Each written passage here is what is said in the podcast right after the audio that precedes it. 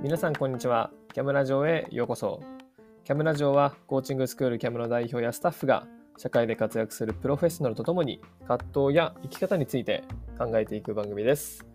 えー、今回は先日行われたイベント、えー、学校教育と企業研修2つのプロの視点から紐解く予測困難な時代を生き抜くスキルとマインドとはの、えー、後半戦になります。はい。前半戦は1個前にあるので、そちらも聞いていただけたらなって思いつつ、えー、改めて、えー、こちらではコーチングスクール代表の元木さんと、えー、Teach for Japan の松尾さんの、えー、お二人で深めてもらっています。はい。それでは早速聞いていきましょう。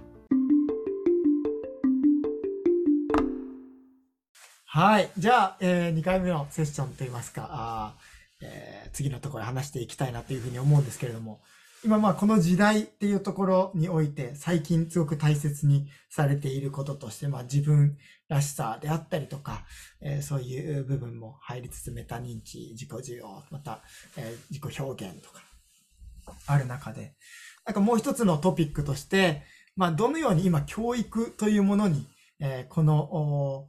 なんですかね、みんなで関わっていくかとか、どういう関わり方を求められているかというか、なんかよく、あの、まあ、僕がその学校教育に関わってないので、そこに関わってないものから、でもちょっと関わりがある。学校の先生たちもよく、えコーチングを学びに来てくれたり、えー、教育委員会とかそういう子に入っていく人たちも学びに来てくださったりしている中で、なんかやっぱ学校教育っていうものはちょっと社会となんか、あの、から少し離れていたり、学校の先生もあまり、まあ、社会経験があまりない方がバックに多くて、なんか教育っていうそのなんか箱の中でみたいな表現をされる方もいらっしゃって、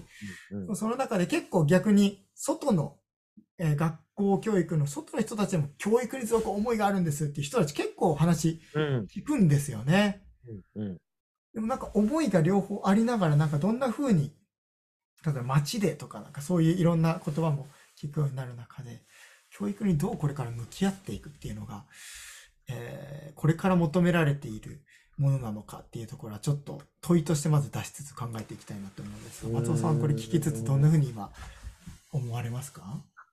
そうですね。例えば、なんか教育をする場所って、それ本当に学校だけじゃなく、めちゃくちゃたくさんあると思って、なんかそ、そこ、なんかそこもなんか、それこそ社会全体でこう変わる。まあ、そうに、こう、フォーマルな学びの場としては学校、まあ、いわゆる公立義務教育とかいうのはあるけど、やっぱ本来の学びだから学習って、本当はインフォーマルな学びの場の方が多分めちゃくちゃたくさんあるわけですよね。だとしたらなんか教育であったり学ぶ場所は学校しかないみたいなところが、なんか前提として、こう、それこそ大人側も変わっていくのが、なんかすごく重要だなって、今の話を聞きながら、なんか教育する場所は学校しかないわけじゃ全然ないし、なんか例えば公園の遊びの中でも学ぶこととかたくさんめっちゃあるわけじゃないですか。だとしたら、なんかそういったことも学びと捉えて、なんか人が学ぶっていうことに、なんかこう従事するのは、本当にどんな、例えば家庭であれ、道の中でこう出会った子供であれと思ったら、なんかそういうふうに全員が、なんかこう学びになんか携わっていったり、自分の学びを作り出せるみたいなところへ行くと、なんかその実際にどうすればいいみたいな悩みは、なんか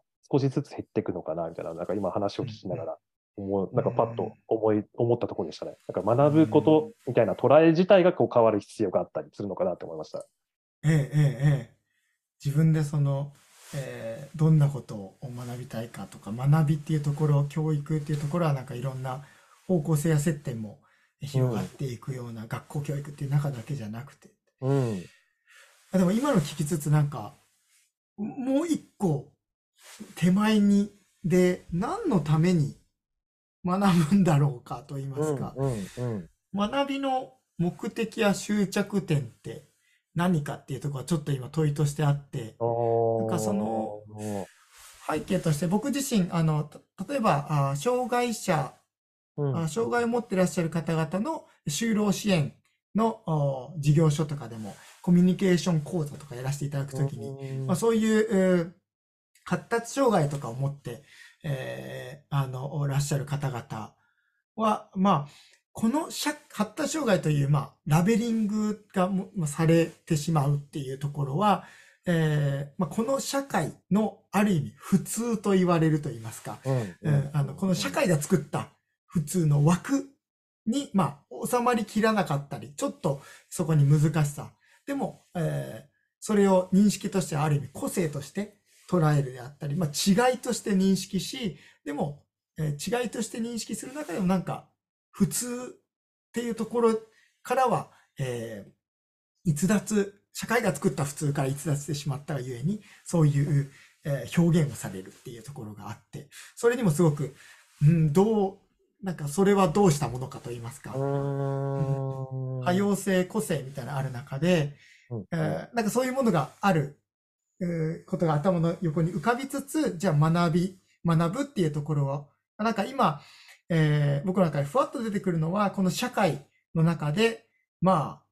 なんか生きていくために必要な糧を得るというか、教養を得る。いわゆる社会の普通にフィットするためのえーとか、この、なんかそういうところが、なんかニュアンスとして、僕の印象としてはふわっと出てくる。印象があって。うん。普通ってなんだろうな。なんかそういうところも含め。でも、何のための学びかっていうと、なんかどんなものが、松田さんはますかね。何のための学びかって言ったら、なんかそれこそひ人って多分何何もせずとも学学びたくなるというか、なんかできるようになりたいとか知りたいとかなるって、なんかそれこそ何もせずとも多分こうなる。例えばある実験の中でこう人は何もしなくていいですって言ったとしても何かをしようとするような。ええまさにこれえって学びたくなる。まさにその生理的欲求なものから起因したとしても、やっぱ学びたくなるとしたら、なんかそこになんかフォーカスをするならば、なんか学ばなければならないっていうことで、多分日本のまあ、旧来のなんか教育って、うんなんかやらなければいけない、学ばなければならないものとしてあるのが、なんかやっぱり学校教育自体とか、社会自体が学ぶっていうことは、なんかみんながこうし自然と欲するものであって、そこに向かってなんか学ぶということが、なんか真のなんか学びとして位置づけられていくことがなんか大事なのかなって、なんか思いますね。うーん。じゃあ、えー学ぶという目的があるのではなく、学びたいという願いが起点となり、うん。そこに対して道を用意しといてあげて、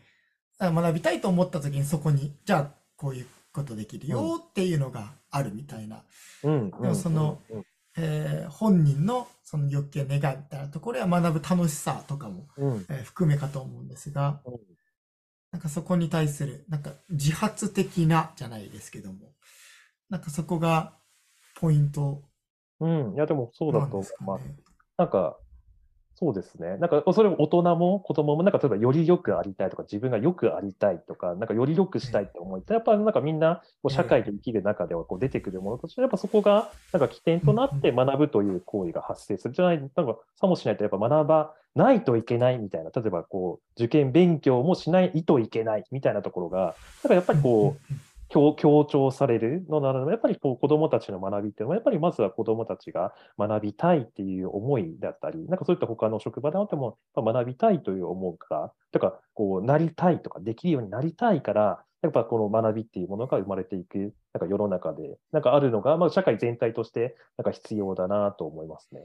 うーん、社会全体としてっていうところが、それこそ家庭内でも、えー職場でも、えーまた学校教育やまたその地域でもみたいなところで、なんか一人一人の、なんか自発的な願いや、そういうものが、えーうんなんかいろんなとこで生まれてて、そういう、なんかある意味、一つの、これ、えー何だったかな。えー教育といいますか、その文化や思考のその作る、作られる過程の中で、やっぱりどこを見ても同じような価値観やマインドセットが周りにある、まあ文、同じ文化の中に生きるときに、えーどんな社会領域に行ってもなんか共通した、えー価値観みたいなのがあって、そういうものがなんか自然と人に刷り込まれていきながら、その国の文化や人の価値観みたいな出来上がっていくっていうのも、えーあるかと思うんですが、そういう意味で、えーまあ、社会の役割、教育に関わる社会の役割といったら、極論一人一人が自分の大切にしたいものを、なんか自発的に大人もそう生きてたり、近くの八百屋行っても八百屋の人おじちゃんがそう、そんな感じだったりとか、うんうん。えーなんかそういうものが根底に一人一人がうん。自分らしく生きるみたいな社会があって初めて教育の中でのその、えーその学ぶっていうところにおいて、あ、すごく自分の、じゃあ自分、えー人の楽しそうにやってるのを見て自分もは、じゃあ何が楽しいと感じるんだろう、何を学びたいと感じるんだろうっていう探求に行くきっかけが、また、あ、ああいうの素敵だな、自分の好きなこと持ってるの素敵だな、自分は何が好きなんだろうって気になってくるみたいな、なんかそういうものがあるのかなって今聞きつつ、うんふわっとイメージが浮かんでいたんですけど。いや、でもまさにそうじゃない。なんかそのと、それがまさにこの、なんていうんですかね、学校も社会のい一部なわけですよね。学校うん、学校、社会じゃなくて、もう社会の中に学校もあるはずなわけなので、だとしたらやっぱりそうそういう位置づけとして学校が機能していったりだとか、やっぱりでも学校だけが、例えば子どもたちの学びにすごくフォーカスした学びを作りました。はい、じゃあ学校卒業しました。いや、ダメです、そんなの。こちらの言う通りにしてください。みたいな、ななんかおかしな話なわけなので、やっぱりそれって学校だけではなく、なんか社会全体が、別になんかどちらが、あの、鶏卵じゃないですけど、なんかやっていくっていうのが、ええなんかすごく重要なんだろうな。なんか学習っていうもの自体の、こう、感じ方とか考え方自体が変容していく必要が、なんかすごくあるんだなと思いますね。うーん。あいいですね。なんか今の聞きつつ、あの、僕たちはよく企業研修でやらせていただいて、どのようにそういう自発的な、あ競争的な、コラボレーションが生まれる競争的な、うんあの、お文化やチームを作るかみたいなところで、やっぱりそのリーダーがあどれだけ、えーそれこそ探求的な問いを、うんまた関わり方を人としているかっていう。で、一人で探求するのではなくて、えーその、えー周りの人たち、自分のチームたちにも、に問いを投げながら、なんかフラットにみんなの視点や意見を、まあ出して、引き出していきながら、一緒に探求していく、そういう集合的探求をどう導けるかみたいな。っていうところで、その文化が変わっていく。えーリーダーと、リーダーが今まではなんかビジョンを掲げて、これ、うん。これが大切なんだ、ついてこいじゃないですけど、で、これをできるようになって指導するよ、みたいな形だったところ、どちらかというと、今、探求的なあり方を自分も体現しつつ、自分だけじゃなく集合的な探求をどう導けるかっていうところで、えーそのお技量が、資質が、えー求められて、いいるんですけれども、なんか今の聞きつつ、なんかそのように、えーあの、例えば学校現場であれば、その自分もあ探求的な、あまあ自分らしくっていうところの中で、えー教員の方ともありつつ、また集合的探求、他の人たちの探求のプロセスに刺激を受けて、文化ができていって、でじゃあ自分は何だろうと、一人一人が自分のタイミングで考えたい時に考え始めみたいな、なんか、なんか広がっていくイメージが、なんか聞いてて浮かびましたね。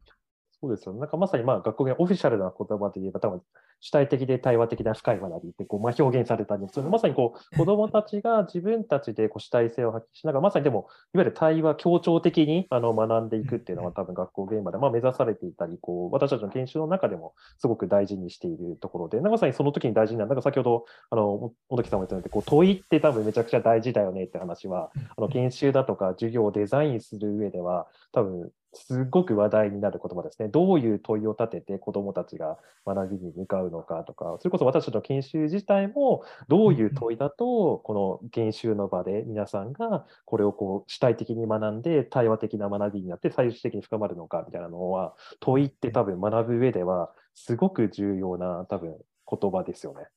うん。先ほどコメントでまた僕たちも拾っていた新しい、この時代に必要な新しいコミュニケーションっていうところでは、やっぱり問いってコミュニケーションであったり、問いって信頼関係を築くものであって、えーあの問いってなんか一緒にあの人を認めるプロセスであったりとか、相手、問いを投げかけるということは相手の思いに、まうん。あ、価値があることを認めている、えー関わり方、あなたの意見、あなたの思い、あなたの願い、それって価値あるんだよと相手に伝える、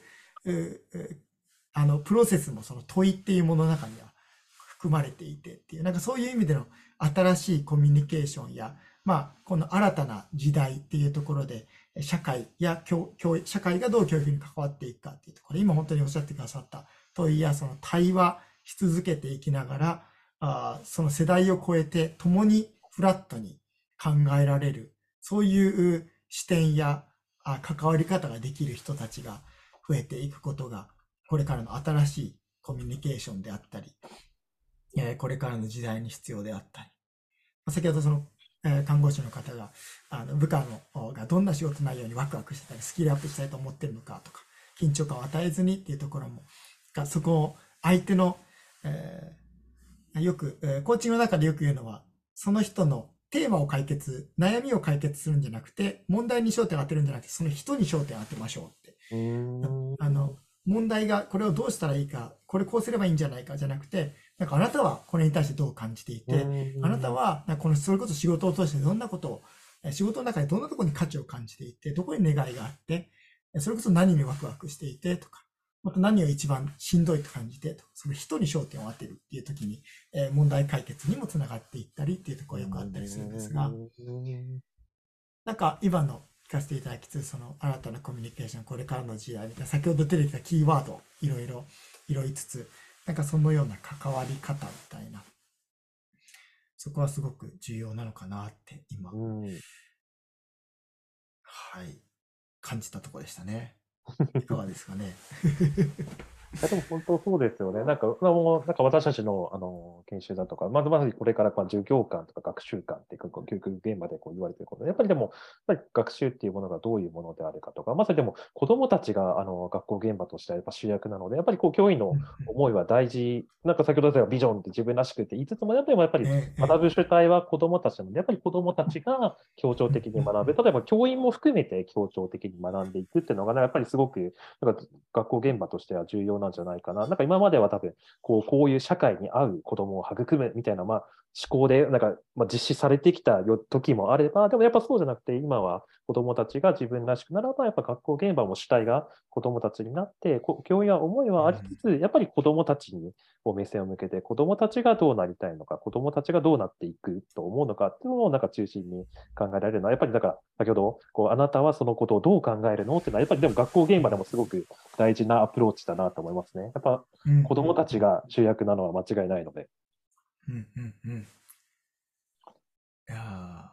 今の話を聞きつつ、あの、伏線回収のように戻ってきたなって感じるのが、一番最初に、あの、松尾さんが最近考えているトピックなんですが、信頼、信じるということみたいな。じゃあ競争的なことであってる、まあ問いを投げるってことは相手にちょっと、えー、なんていうんですかね、主体性やその人に権限を渡したり、信じるとか、えーなんかそういうプロセスも、えー入ってくる中で、そこについてどうかみたいな。まあこれは話し始めたらもうね、またぐるぐる言っちゃいますね。ぐるぐるいっちゃうけれども、なんか一周回ってきた気が今してます。うんまあでも結局僕個人としてはやっぱし信じたいとか信じるっていう判断をあうん。のしてしまうっていうのがいつもなんですけどね。あの悩んでますって言ったんですが、そう信じちゃうし信じたいと思ってるんですよ。ええ、ええ、ええ。そこの自分が大切にしたやり方と、またなんか、えーその状況下とか、なんかそれを通して、えーなんか生まれることによってうん。のその葛藤みたいな、アウトプットの、